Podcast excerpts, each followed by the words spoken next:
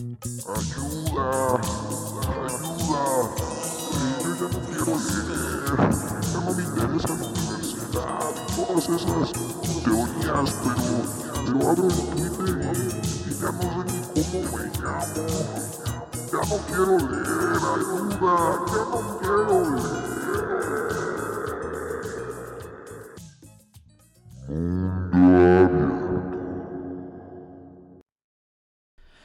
Y buenas, sean bienvenidos una vez más a su programa Mundo Abierto.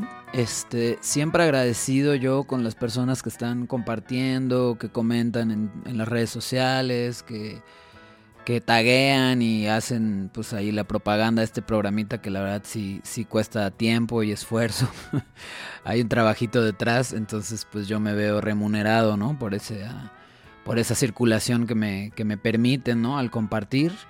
Un par de anuncios, un par de anuncios. El día de hoy entramos al capítulo número 8, que sería el último antes de la conclusión y un epílogo que tiene el, libro que llevamos pues ya medio año trabajando, que es La política cultural de las emociones de, de Sara Ahmed, editado por la UNAM, que se consigue como en 150 pesos si es que todavía alcanzan, y también está el PDF circulando por ahí. Eh, ya con un pie eh, al fin de año y al fin de este libro, eh, que es en el que se centró Mundo Abierto, les quiero platicar que se vienen dos cositas. Una relacionada con y otra no.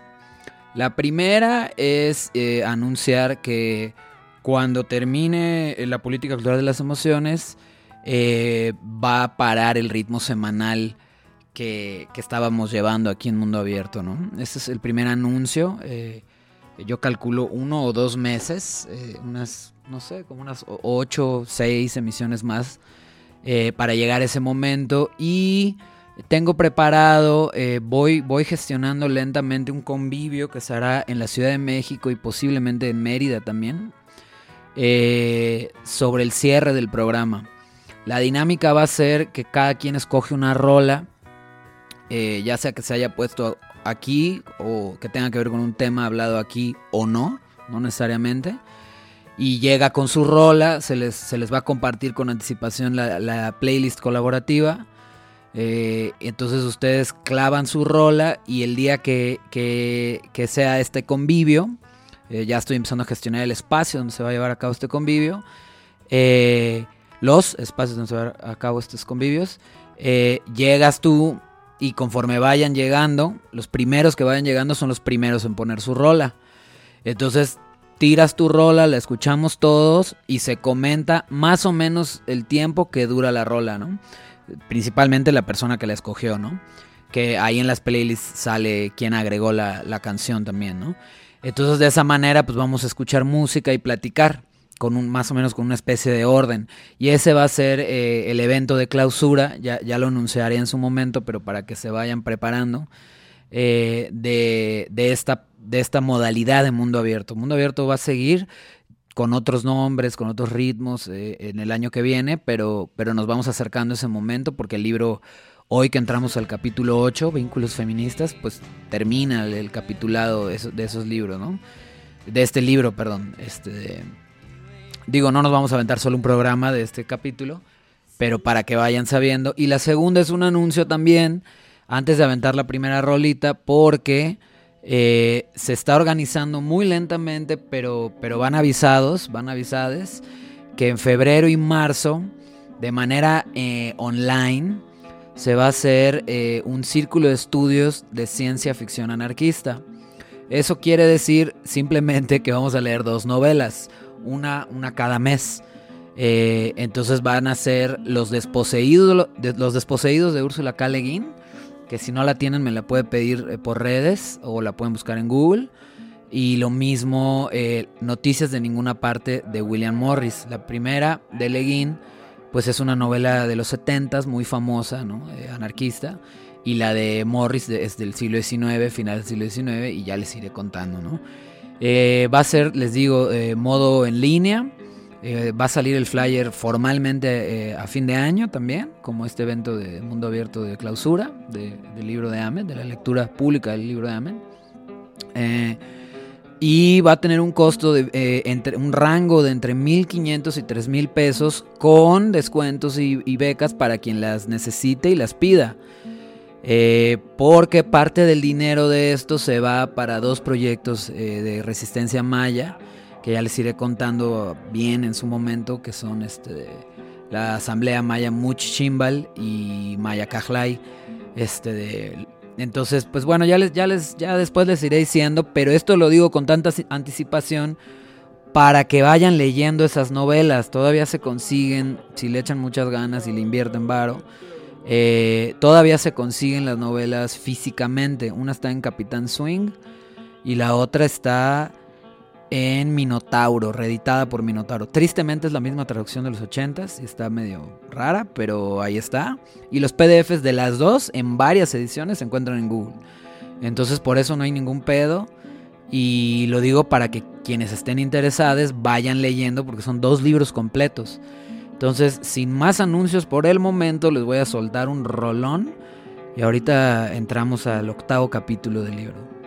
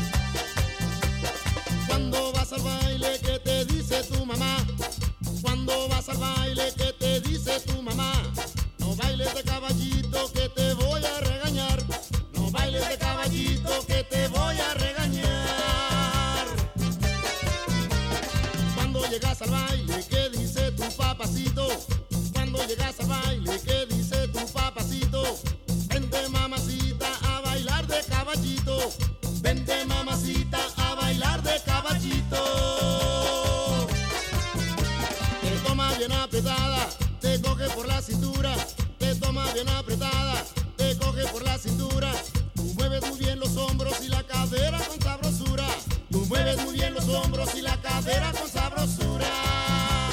Luego te dice al oído, ay chiquitita, linda, pechocha, pepi y mamá, ¿cómo te quiere tu papá, pe? Ay chiquitita.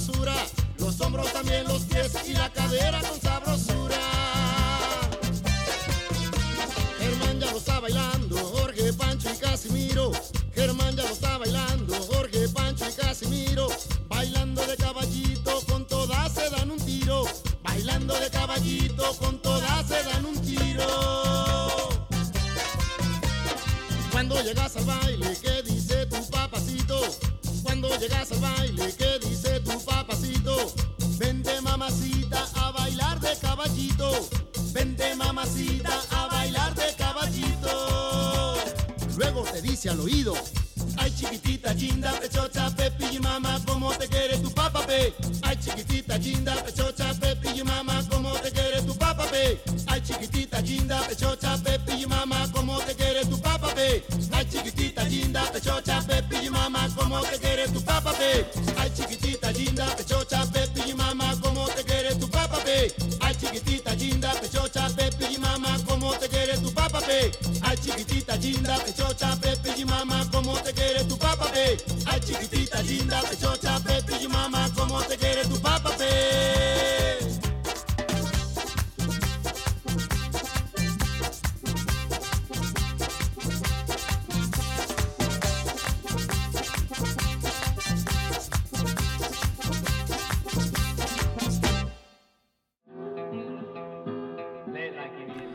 Bueno, y ahí se acaban de dar eh, un verdadero himno de los sectores populares, que sería No bailes de caballito, de la famosísima Mi Banda el Mexicano.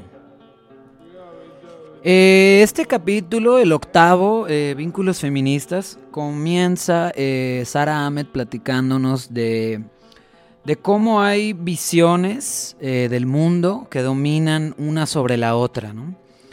Y para hablar de las emociones, pues no podemos eh, evitar hablar del patriarcado y, de la exaltación de lo racional.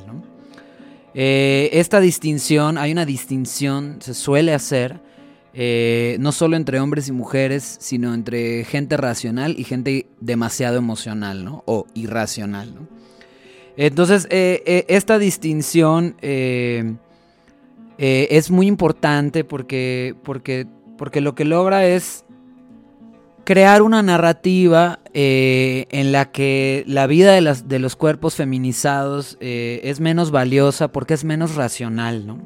Entonces la violencia contra las mujeres, eh, particularmente las mujeres subalternas, es algo que se da por sentado en esta división. O sea, dividir raciocinio de emociones va creando una, una distinción eh, a base de repeticiones, a base de cosas dadas por sentado, en este sillón que es el privilegio, que nos, eh, hace difícil ver dónde empezamos y dónde terminamos, cómo es que llegamos a donde estamos. Eh, entonces todo esto va a generar una distinción entre una violencia legítima, es decir, una guerra, como la que se lleva contra, las, contra que el patriarcado tiene contra las mujeres y los cuerpos feminizados y racializados, y una guerra ilegítima, ¿no? Que sería lo que el Estado llama terrorismo, ¿no? Y muchas veces más bien es eh, pues una defensa, ¿no? los grupos que se defienden, ¿no? Eh, entonces esta distinción es crucial, estas dos distinciones entre emociones y raciocinio y entre violencia legítima e ilegítima, es crucial para justificar eh, pues la guerra misma, ¿no? Ya sea hacia el interior del país, entre los cuerpos o hacia afuera, ¿no? Como lo hacen países imperialistas como, como, como varios del norte, ¿no?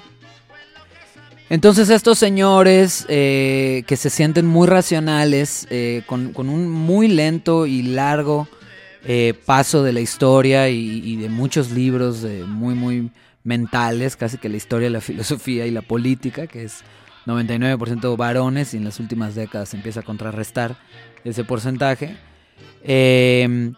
lo que ha hecho es eh, mostrar que, la feminidad eh, tiene una emocionalidad que es incluso patológica, De esa manera, eh, al patologizar esa emocionalidad, lo, que mucha gente llama ser intenso o ser intensa, lo que logra es, es, hacer un mundo dividido, ¿no? Una más de las muchísimas divisiones del mundo, en la que el sujeto masculino y occidental yo agregaría burgués y adulto también, no, no, no infancia. Eh, se identifica con la razón y con el pensamiento. Y por lo tanto suele asociársele a esos cuerpos, adultos, masculinos, de piel clara, etcétera, etcétera. Eh, la objetividad, ¿no? O sea, pareciera que son portadores, eh, merecedores de, de, un saber objetivo, ¿no? Y en cambio, las emociones y, el cuerpo como tal, el uso del cuerpo como una herramienta, eh, se asocia con la feminidad y con los otros raciales. Esto es interesante porque no solo se trata de género, eh, se extiende ¿no? a, toda la experiencia de inferioridad, a toda la... Sí, pues a todos los cuerpos que son leídos como, como distintos, como subyugados. Y en este sentido, pues se les niega o se les hace un poco más difícil eh, desde las instituciones autoritarias, sea la universidad, sea una beca de cualquier tipo, sea una empresa, ¿no? Eh, se, les ponen muchas trabas a estos cuerpos eh, femeninos o, racializados para poder acceder al conocimiento, acceder a los espacios, ¿no? Porque son considerados, estos otros son considerados eh, gente exagerada, gente dramática, gente demasiado cursi, demasiado esperanzada, es decir, irracional. Esta exclusión, esta dificultad que, tenemos las personas que vamos a la universidad y somos leídos como estos cuerpos, exagerados, eh, intensos, este, pues que exceden ahí la expectativa pues de los blancos y los ricos y etcétera. Em, logra dos cosas a la vez. Una es excluir eh, a las mujeres y los otros raciales de los ámbitos del pensamiento y la racionalidad. Por eso hablo de la universidad, pero pues, podríamos decir laboratorios, podríamos decir, este, de, pues, no sé, partidos políticos, o sea, espacios pues, de autoridad eh, del conocimiento, ¿no? Eh, élites, galerías de arte, bibliotecas, etcétera. Sirve para excluirnos, pero también sirve para ocultar aspectos emocionales y corporales de esa gente que sí está dentro, ¿no? De la biblioteca, la galería, la universidad, eh, el centro de poder, llamas institución gubernamental, partido de cualquier signo, ¿no? Entonces, eh, tiene esta doble, esta diferenciación tiene esta doble función, ¿no? Excluir y ocultar, ¿no? Eh, y entonces de esa manera sigue presentando a quienes están allá dentro de esas, les digo, para mí siempre es un poco lo mismo, arte, academia y activismo, arte, academia y política. Eh, lo, que logra esta distinción entre yo soy racional y tú, y tú eres, eres un exagerado, eh, eres una exagerada, eh, lo que logra es eso, ¿no? Mantener adentro a unos y afuera a otros, pero además ocultar que los que están adentro eh, también tienen emociones y también utilizan su cuerpo como una herramienta, ¿no? Eh, para moverse, ¿no? O sea, aprovechando el color claro de piel eh, y, cómo eso les permite moverse de una manera un poquito más cómoda y más fácil entre, entre, los, entre las capas sociales u otras formas de utilizar el cuerpo, el pigmento y el colorismo y, y demás, ¿no? Lo mismo podríamos decir de la edad, ¿no? Eh, como una forma de discriminación, ¿no? Se tiende a pendejear a los jóvenes por ser jóvenes y ser demasiado emocionales. Eh, y entonces, pues si ya tienes arrugas o canas y tal, también esa, esas marcas del cuerpo te pueden ayudar a esencializar tu autoridad, ¿no? Y entonces llegan estas frases como de, es que yo ya viví eso, a mí ya me tocó, ¿no? Que sirven para eso, para excluir a las juventudes, a las infancias, así como a las mujeres y los racializados y los pobres, por ser demasiado exagerados o no entender, no ser lo suficientemente racionales. Me voy con una rola y ahorita le damos.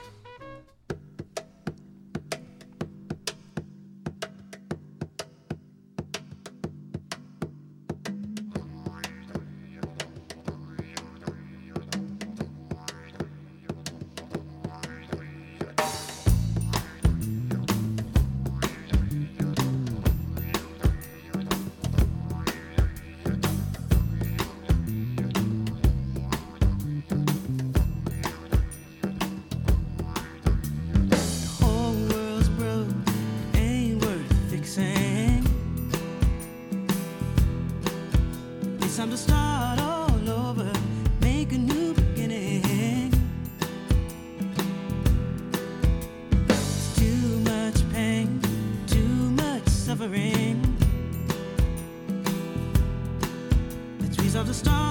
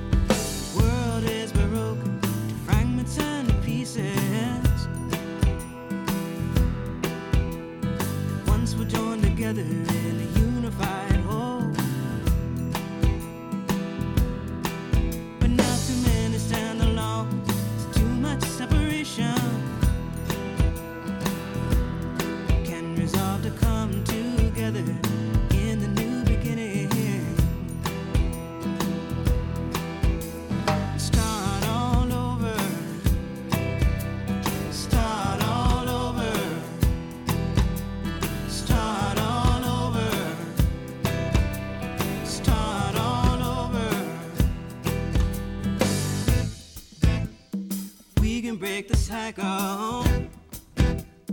We can break the chain. We can start all over.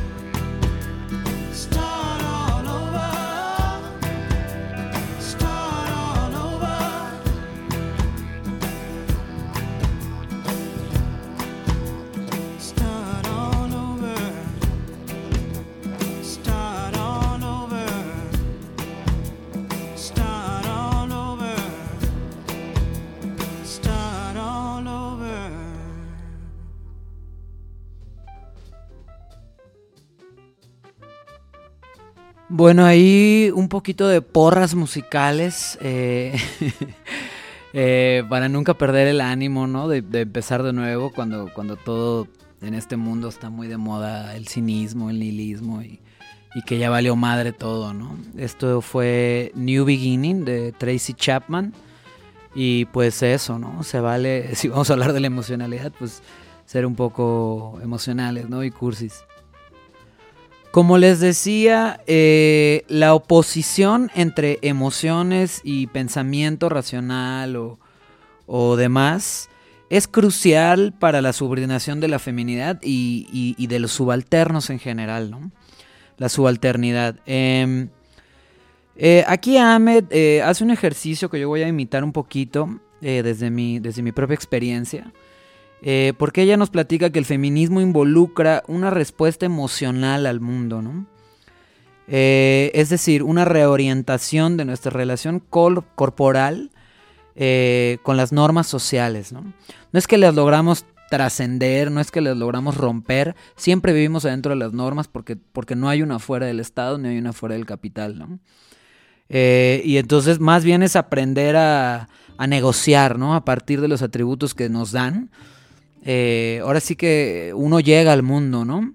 Y, eh, pues tiene que aprender a acomodarse a él, ¿no? No, no- no es que, no es que el mundo llegue a nosotros, ¿no? Nosotros nacemos en algún punto y, y hay que aprender a negociar, ¿no? Con eso que se nos atribuye por, por ser de, por ciertas razones, ¿no? Entonces las emociones eh, tienen todo que ver, como nos explica Ahmed, con la politización de los sujetos, ¿no? De las personas. Eh, y aquí yo tomo sus palabras y las jalo un poquito hacia, hacia mí, hacia mí. Eh, porque pues ser niño, eh, así como le pasó a ella, para mí siempre se ha tratado de lo que no debemos hacer, ¿no? Desde que soy un pequeñito, ¿no?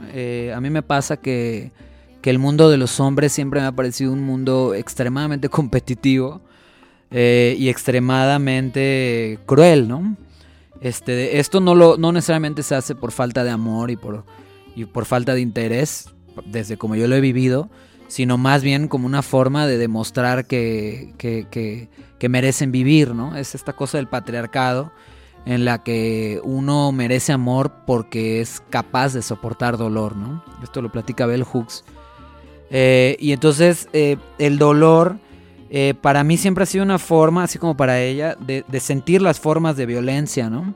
Que me rodearon desde niño y más en Mérida y, en patineta y, y pues así, ¿no? Siempre siendo un niño como afeminado, este, intenso, que habla mucho, como muy inquieto. Este, eso, eso siempre me ha generado como chocar, ¿no? Con la gente, pues con los otros varones que, que piensan que lo mejor es bloquearse, ¿no? Y no hablar, o, o si hablan, hablar desde este lugar ultra racional, ¿no? Esta oposición que nos invita a ella no hacer. Eh, y, entonces más bien cagotearte cada vez que te vulneras, ¿no? Sobre todo los, los varones adultos, ¿no? Este, eres un pendejo por, por sentir cosas y, y, eres más pendejo por compartir lo que sientes y todavía más pendejo porque, porque te afectan, ¿no? Entonces no te dejes afectar, ¿no? Es un poco el mandato patriarcal. Eh, y entonces es, es, un poco es, ser varón, ¿no? En el, en el mundo patriarcal, ¿no? Es, demostrar que puede ser cosa, que puede ser objeto y que y que entre más putazos te den, pues más digno de amor te vuelves. Entonces, eh, las emociones son importantes para llegar a este, a este programa, para, para, o sea, definen mi agenda eh, intelectual, mi agenda de vida. Me dieron forma, ¿no? Esa, esa bola de vergazos que recibí de morrito. Eh, y, y bueno, ¿no? Y entonces eh, ella nos pone, ¿no? El amor por mi madre y por todas las mujeres cuya capacidad para dar me ha dado la vida, ¿no? Eh, yo, yo, yo también, yo vengo de una familia monoparental, crecí con, solo con mi mamá, yo soy hijo de un divorcio y desde antes de que nazca están divorciados, estaban divorciados sus papás. Y, y, bueno, y entonces este, yo extiendo esto de las mujeres pues a, las, a los sectores populares también, ¿no? Porque por una u otra razón, eh, la gente en general siempre ha sido muy chida conmigo, ¿no? Y he vivido la solidaridad pues desde niño, ¿no? La banda que te, pues, veía caminando y te daba un aventón, no tenías para regresarte y te prestaba para el camión, cualquier, cualquier detalle eh, también me ha dado forma, ¿no? No solo el dolor de la, de la violencia patriarcal, sino también la solidaridad pues de las mujeres, de los pobres en, en Yucatán, pues de la banda maya, ¿no? Que desde que soy niño eh, me ha dado cosas, ¿no? He aprendido cosas, ¿no? Porque pues ahí las clases bajas y también algunas partes de la clase alta eh, son, son parte de esa etnia, de esa cultura que sigue viva. Y, y, a mí eso me ha dado forma desde siempre, ¿no? Desde siempre. Entonces, esas dos cosas, eh, el dolor patriarcal, el, el, dolor también de clase, ¿no? O sea, la envidia que me daban mis amigos que pues, sí podían comprar ciertos juguetes y ciertas cosas este, de, de, esos dolores que te causa estar en, en, un lugar subalterno, de una u otra manera, como la solidaridad que también eh, florece en la subalternidad, en, la, en las carencias, eh, me han dado forma, ¿no? Y le dan fonda, forma a mundo abierto. Y el mundo abierto, pues es un mundo del asombro, ¿no? Porque desde niño, pues yo me asombro mucho de que eh, la banda más chida y más suave y más amable suele ser la más excluida, ¿no? No siempre, pero muchas veces, ¿no? Y a mí eso me tiene asombrado y deslumbrado desde que soy niño, ¿no? Eh, y eso ha permitido que lo ordinario, lo normal, porque además, pues lo, más curioso es que suele ser la mayoría de la gente, eh, la que es excluida de las élites y, y, la que es considerada pobre, ¿no? Por los economistas, como dice mi amigo Rafael Mondragón. Este de, a, mí esa ordinariedad, ese, pues el pueblo, por decirlo con, un lenguaje antiguo, eh, siempre me ha sorprendido, ¿no? Siempre, siempre me ha impactado, pues lo buen pedo que puede llegar a ser la banda si sabes cómo entrarle, ¿no? Entonces, este, y me refiero a la banda de a pie, ¿eh? no, no a la que se viste como nosotros y habla muy loco y son artistas y pues las pendejadas que nos gustan en las clases media. que nos a- asombran a las clases medias. Eh, yo más bien, pues lo- de niño lo encontré, insisto, en el pueblo llano, ¿no? En el vecino. Y lo sigo encontrando en todo momento. Eh, aunque también, obviamente, tiene su lado cruel, ¿no? Y tiene su lado mierda, ¿no? No, no hay que idealizar, ¿no? Al pueblo.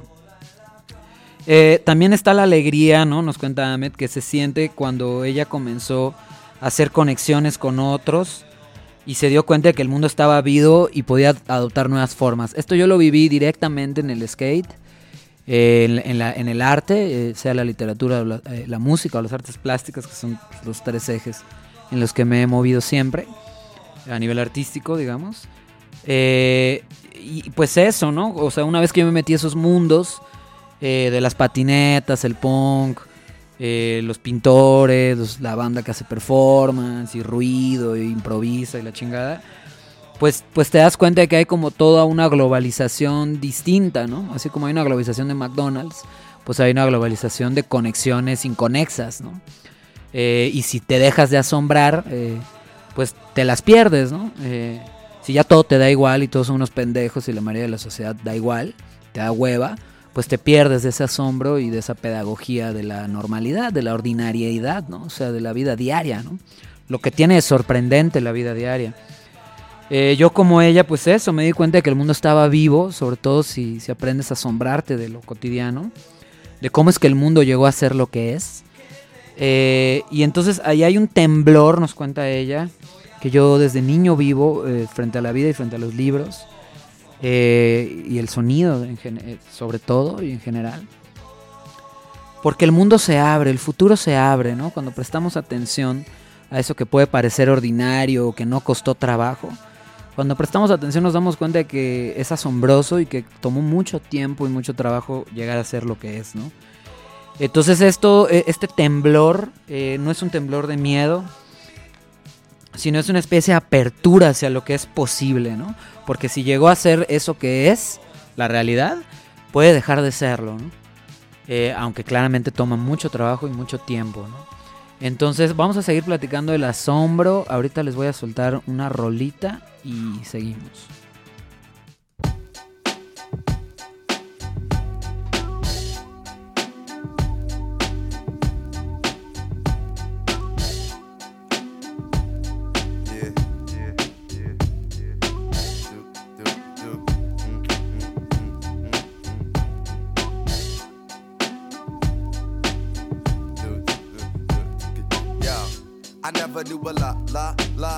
Like this. Gotta be something for me to write this, Queen. I ain't seen you in a minute. Wrote this letter finally decide to send it. Sign, sealed, delivered for us to grow together. Love has no limit. Let's spin it slow forever. I know your heart is weathered by what studs did to you. I ain't gonna sort 'em 'cause I probably did it too. Because of you feelings I handle with care. Some niggas recognize your but they can handle the glare. You know I ain't the type to walk around with matching shirts. A relationship is effort. I will match your work. I wanna be the one to make you happiest and hurt you the most. They say the end is near. It's important that we close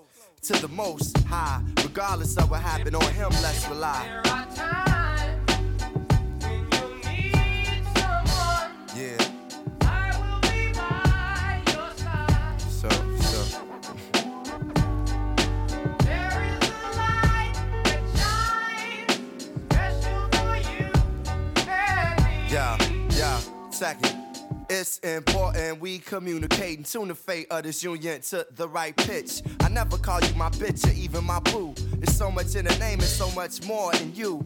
Few understand the union of woman and man. And sex and a tingle is where they assuming it land. But that's fly by night for you in the sky, right? During these cold shy nights, moon, you my light. If heaven had a height, you would be that tall. Ghetto the coffee shop, you, I see that all. Let's stick to understanding and we won't fall. For better or worse times, I hope to me you call. So I pray every day more than anything. Friends will stay as we begin to lay this foundation for a family. Love ain't simple. Why can't it be anything worth having you work at annually? Granted, we known each other for some time. It don't take a whole day to recognize sunshine.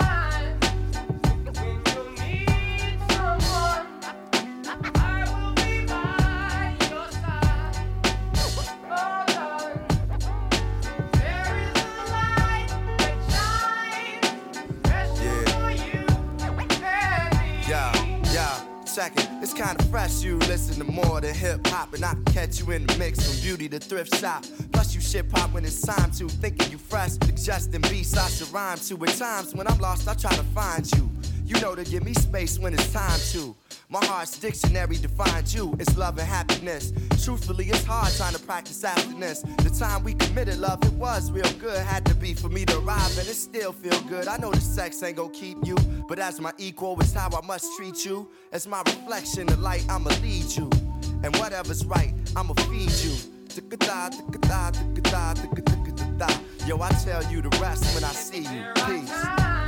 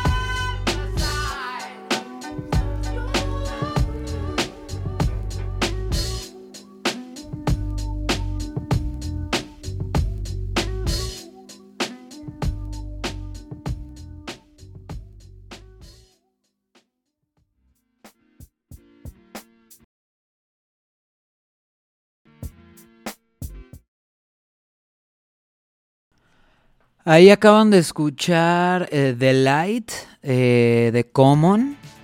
Este, yo me acordé de Common porque hace poco vi We Are Who We Are, que es una serie que les recomiendo un montón. Es muy bonita, a mí me la recomendaban en Twitter, María Ruiz y otra banda. Eh, y está muy fina. pues ellos escuchan mucho, pues como trap y hip hop y esas ondas. Y en una de esas se avientan una de Common. Y me acordé, ¿no? Porque pues está chido. Y bueno, y también suma esta, a este capitulito como más, este, pues más esperanzadón, ¿no? Y más de posibilidades, no tanto de, de mal viaje como muchos de los anteriores. Y bueno, les hacía el recuento de, de- cómo yo fui eh, asombrándome, yo cómo me fui politizando, jugando, ¿no? Dialogando con, con- con las emociones que eso me causaba, porque eh, pues no solo fueron ideas, ¿no? Y sigue sin ser solo ideas, ¿no? Hay un dolor que me mueve, hay un dolor que nos mueve a todos. eh, y, y Bell Hooks dice, ¿no? Hay que ponerlo en el centro, ¿no? Y hay que aprender a movernos desde él, ¿no? Eh, pues ya que les conté eso, les sigo contando que, Ahmed cuenta que la, politización lo que hace es reactivar o dinamizar, por decirlo así, la, tu relación con, con lo colectivo, ¿no? Llámese sociedad, llámese tu asamblea, tu trabajo, tu familia, tu pareja, lo que chingados quieras, ¿no? Entonces, eh, la indignación eh, es lo que suele hacer que la gente tome una posición política. En, este libro, que es, ella es feminista, pues se trata de, de este tema. eh, y se puede extender a muchos otros, ¿no? Eh, porque la indignación, nos explica ella, involucra una lectura del mundo específica, ¿no? Pero además una lectura de la lectura. Es decir, que hay algo que nos da en la madre y que debe terminar, ¿no? Hay algo que nos está partiendo el culo y, y no queremos que eso siga, ¿no? Entonces, lo que nos mueve son las emociones, nos pone ella en la página 259. Y la manera en que nos mueven implica interpretaciones de eso, de esas sensaciones y esos sen- sentimientos, ¿no? Eh, en varios sentidos, ¿no? Eh, porque la interpretación de la interpretación, o sea, de qué sirve el dolor, qué hacemos con todo lo que nos indigna, nos ofende, o sea, cada vez que se pasan de lanza con nosotros, eh, tiene una historia larga, ¿no? Así como el- el patriarcado, el colonialismo, el capitalismo, el Estado, tacata, le tomó mucho tiempo llegar a ser lo que es y, ha- tenido que ser muy inteligente para mantener eh, sus élites y su autoridad. Eh, muy dinámico también, ha ido cambiando. Eh, lo mismo, lo mismo en las posiciones que son críticas con eso, ¿no? Hay una historia que nos precede, hay una genealogía que si pasamos por alto, pues vamos a repetir eh, los errores, ¿no? Del pasado reciente. Y, del pasado lejano también. Muchas de las cosas que sentimos, muchas de las cosas que nos afectan, eh, tienen que ver con interpretaciones del pasado, ¿no? Interpretaciones de las cosas que se ha, se ha dicho que así se tiene que sentir algo, ¿no? Eh, y no necesariamente esas interpretaciones que nos preceden fueron realizadas por nosotros, ¿no? Eh, quizá nos, nos preceden en el tiempo, en un tiempo más de, largo aliento, y nos siguen afectando porque se acumulan. Lo que el feminismo está logrando eh, de una manera contundente, eh, y en este sentido varias partes de la ciencia no positiva, no positivista, le da la razón eh, a, los hallazgos que ha, que ha generado el feminismo, que ha generado el feminismo en general, en el pensamiento mundial, en la política mundial, eh, es que el conocimiento no se puede separar de las emociones y de las sensaciones, es inseparable, o sea, no hay manera de conocer, no hay manera de vivir sin sensaciones y sentimientos, ¿no? Entonces, eh, por eso mucha gente se está yendo a Spinoza, por eso mucha gente está rehaciendo, ¿no? El- pensamientos viejos, ¿no? Ya sea Marx, Silvia Federici, ya sea Freud, esta misma Sarah Ahmed, este, cosas que eran muy masculinas, muy patriarcales, las están rehaciendo con esta idea, ¿no? De que no puedes conocer eh, separado, ¿no? O sea, de, lo que sientes y lo que y de tu cuerpo, ¿no? Entonces es como un recolocar el cuerpo, el dolor, la indignación, todo lo que sentimos al centro de la construcción de los conocimientos, ¿no? Entonces en este sentido vivimos un momento muy revolucionario a, nivel, por decirlo universitariamente, epistemológico, es decir, eh, eh, las cosas que son son no solo por los hechos, sino también por las emociones que hay detrás de ellos, la acumulación de emociones que preceden la realidad en la que vivimos, ¿no? Entonces este es un cambio de enfoque eh, muy importante, muy grande. Eh, quizá las consecuencias de este cambio de enfoque va- van a tomar más tiempo de lo que quisiéramos, sobre todo las compañeras feministas, ¿no? Que han empujado esta, este, este cambio. Eh, va a tomar mucho tiempo porque hay capas que van a tardar más tiempo, capas de la sociedad, en, en entenderlo ¿no? y, y- meterlo a su vida. Pero yo pienso que este es un cambio que define el siglo en el que vivimos, ¿no? el siglo XXI. Porque las emociones pues están ligadas a lo que nos hace sudar, a lo que nos estremece, eh, lo que nos hace temblar para bien y para mal. Eh, y todas esas cosas que se sienten que son cruciales, ¿no? Porque definen la superficie de nuestros cuerpos, definen de lo que somos capaces. Eh, es decir, le pone como un contorno, si estuviéramos dibujando, a la piel con la que tocamos y nos toca el mundo, ¿no? Entonces siento que en los malestares que vive eh, en su rivalidad las clases medias y altas, olvidan, ¿no? Que, que- que este cambio importante de lo- del conocimiento, el saber, de la idea de verdad, eh, tiene unas consecuencias a largo plazo, ¿no? Y entonces en la pelea de que si son TERF o no son TERF, de que si y otros problemas que tienen las, eh, pues el feminismo de clase media y alta, se olvida que esto está afectando la universidad, está afectando la ciencia, eh, digamos el cuerpo está volviendo al centro, ¿no? Y en ese sentido yo creo que el feminismo y AMED en, concreto están destruyendo muchas de las cosas que el catolicismo, como una colonización espiritual que, es de alcance mundial, hizo, ¿no? Que es eh, separar la mente del cuerpo, ¿no?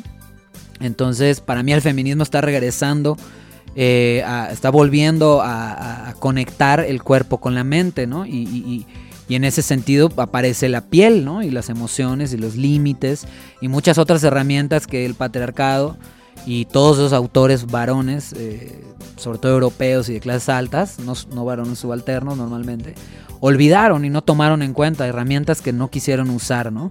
Para construir el mundo.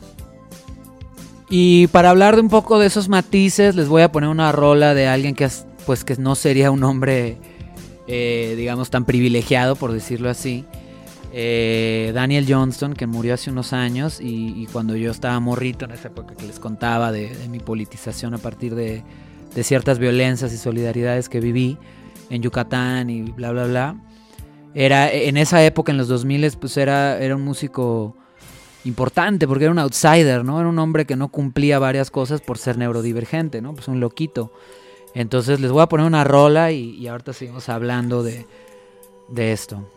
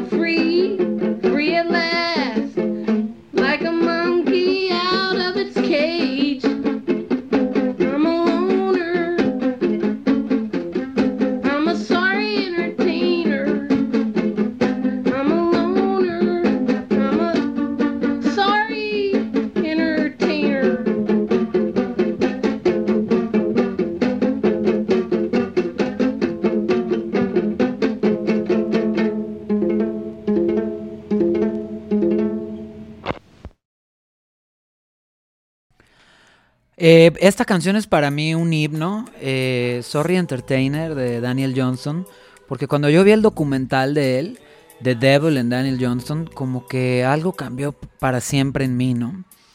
Este de pues darse cuenta de que lo que es considerado alguien loco es bastante más racional, más creativo y se permite ser tierno de una manera que no se le aceptaría o, sería muy difícil de sostener para quien para los cuerpos que no son leídos como cuerpos locos o personalidades de locos ¿no? Eh, les recomiendo mucho si no lo conocen. Eh, está yo yo creo que debe estar en YouTube completo. Eh, y hasta vino a tocar a México en su momento y tal. Y, sí es importante porque porque también nos muestra cómo en- en lo que la gente podría considerar algo desviado, algo excedido, algo que no está bien, o sea, que, que no es sano, en esta cosa del capacitismo de los cuerpos sanos, eh, a la vez también son cosas maravillosas, son mágicas, ¿no? Y, y- y- y bueno, sin idealizarlas, ¿no? Porque también debe ser muy difícil la convivencia, la vida cotidiana. Eh, yo la vez que lo vi en vivo, pues era- era- eh, habían cosas en las que él se desbordaba, daba por terminado el concierto a cada rato y era su hermano, ¿no? Una especie de manager que sospecho que lo explotaba, que, le decía, no, no terminaba el concierto y se regresaba, ¿no? Pero a la vez, a la vez de que hay un lado que socialmente se puede leer como torpe, eh, estamos hablando de Daniel Johnson, de un artista que demuestra muchas cosas eh, que rompen, ¿no? Queriendo o sin querer, eh, digamos lo esperado, ¿no? Por el adultocentrismo, por el capacitismo y todas estas formas de ver el arte, ¿no? Y, bueno, y era una, cosa muy tierna, muy imaginativa, muy, de fantasía eh, y, muy en contra de la técnica, de la técnica, que es algo de lo que podemos hablar después y, a la gente del arte contemporáneo le interesa mucho en una conexión difícil de hacer que algún día en algún programa del año que viene podríamos platicar con calma, que es la, el, el ir en contra de la profesionalización, ir en contra del, de, del- de la técnica como tal, ¿no? Eso conecta ciertas partes del anarquismo clásico con el arte contemporáneo actual como lo, pues sí, como lo conocemos, ¿no? Que, que odia la técnica, ¿no? Igual que, que Daniel Johnson no sé si la odie, quizá más bien no fue, no pudo tocar bien, nunca, pero eso no quita que hay una belleza, ¿no? En, lo mal hecho. Este, una belleza que a estas alturas del partido ya se volvió un fetiche hipster, pero en su momento fue importante, ¿no? En los 80s y 90s verlo a él. Él se hizo muy famoso también porque llevaba una pla- eh, la, la playera de, de su disco, la llevaba Kurt Cobain, ¿no? Y era un outsider Daniel Johnston, ¿no? Entonces les invito, si no lo conocen, a acercarse, eh, porque es un caso interesante. Y bueno, yo les hago todo este programa y todo este capítulo porque Ame también nos cuenta de que hay un atributo que está, eh, cuando un atributo está ligado a nosotros, en mi caso como provinciano, bisexual, eh, intenso, que les insisto, muy emocional y todo, eh, también dice ella, es un efecto de la subordinación, ¿no? O sea, que seamos leídos así y que se nos descarte por ser menos racionales, al ser exagerados y pasionales y la chingada. eh, es, un valor que, hace que, que- dependas de estar a la altura de ese ideal como provinciano, afeminado, pensador, lo que sea que seas, ¿no? Y entonces es bien interesante porque in- incluso aunque tú quisieras dejar algunas partes de esas cosas que te atribuye la sociedad, eh, no es una cosa tan de la voluntad, nos explica Sara Ahmed, ¿no? Y ya que voy con este problema de la voluntad, y por eso hablaba de, Daniel Johnston, que más que querer, quizá no pudo desarrollar una técnica musical armónica, eh, ordenada, por decirlo así. Eh, Ahmed nos dice, ser buena para la feminidad puede darte un valor, ¿no? Y renunciar a ese valor puede significar perder lo que has acumulado con el tiempo, ¿no? Y entonces a mí esto me recuerda a, lo que me pasa a veces cuando yo intento publicar o cuando voy a talleres o cuando trabajo en grupos. A, veces me ha pasado que, que si no cumplo, o sea, si no dejo de ser tan pasional, tan exagerado, tan yo mismo, eh, si no me amoldo más a las formas externas, más, no sé, masoquistas pues las que tenemos normalizadas en México, eh, pues renuncio, ¿no? O sea, digamos, me, me, me va mal, ¿no? Entonces empiezan a juzgarme, empiezan a maltratarme y, lo que les platico que, que como a mí le pasa mucha gente, ¿no? Eh, porque, como les digo, o sea, incluso aunque tú quisieras renunciar a, a- a- a ciertas partes de ti mismo que te hacen ser lo que eres, eh, pues estamos investidas en esas cosas que, que, nos, que nos atribuyen los demás, ¿no? Eh, la manera en que nos leen, ¿no? Entonces, incluso cuando, cuando reconocemos algo conscientemente, por ejemplo, me están maltratando en este colectivo, taller, espacio, lo que sea, voy a dejar de, de, hacer esto, ¿no? O lo otro. Por ejemplo, voy a dejar de ir. Eh, cuando no estamos de acuerdo con ese algo y nos vamos, eh, ese algo no va a desaparecer simplemente por tu voluntad de irte, ¿no? Quizá tú te vayas de ese colectivo culero y llegue gente nueva, ¿no? Y la van a tratar igual de mal. Entonces tu voluntad, pues digamos, a ti te descoloca del desamparo, por decirlo en otros términos, pero eso no quita que ese, lugar siga siendo un, espacio agresivo y violento para quien se coloque en un lugar de subordinación y permita que lo maltraten, ¿no? La maltraten, le maltraten. Entonces, eh, lo que nos quiere decir eh, Ahmed aquí es que incluso aunque nos hagamos conscientes de, quiénes somos y, por qué nos tratan como nos tratan, toma mucho tiempo dejar algo atrás y alejarse, ¿no? Y, y- y- y además muchas veces, incluso aunque esperemos ese tiempo y logremos alejarnos de, de ciertos lugares que nos hacen daño, de ciertas personas de mierda, eh, difícilmente esas personas vayan a cambiar, ¿no? En una vez así, pero, pero pues sería bastante ingenuo irte de un lugar creyendo que porque te vas de ese lugar, porque te desvinculas de una persona o un espacio, ese espacio va a dejar de ser lo que es, ¿no? Entonces, aquí hay todo un tema, porque esto, esto no solo es una cosa de ideas y trato, maltrato, tacata, sino que es también una relación corporal con el mundo, ¿no? ¿Dónde pones y dónde quitas el cuerpo, ¿no? En espacios agresivos, espacios amables, Eh, y esta súper dificultad que nos da el patriarcado, que es aprender a amar. Aprender a vivir en paz. Sobre todo para quienes pues crecimos en alguna u otra forma de subalternidad. El amor y, la, y, el bienestar y el silencio es lo más difícil de acostumbrarnos, ¿no? Incluso te puede causar vértigo porque estás acostumbrado al ruido, al desorden y a la mierda, ¿no? Entonces, reorientarte, este, acomodarte distinto, eh, ya sea cambiar de género del que se te asignó, subir de clase, bajar de clase, eh, mudarte, lo que sea que, que esa reorientación eh, hace que encarnes nuevas normas, no es que escapes a las normas, ¿no? Y, y muy lentamente y con mucho tiempo este, logras alejarte de una cosa, pero te acercas a otras, ¿no? Es decir, te alejas de unos problemas, pero llegas a otros, ¿no? Si, si cambias de clase, si cambias de género, si cambias de, de geografía, ¿no? Eh, y entonces, bueno, una de las conclusiones para ir cerrando el programa del día de hoy, eh, una de las primeras conclusiones de- del octavo capítulo de este libro, es que por lo tanto no podemos ser antinormativos.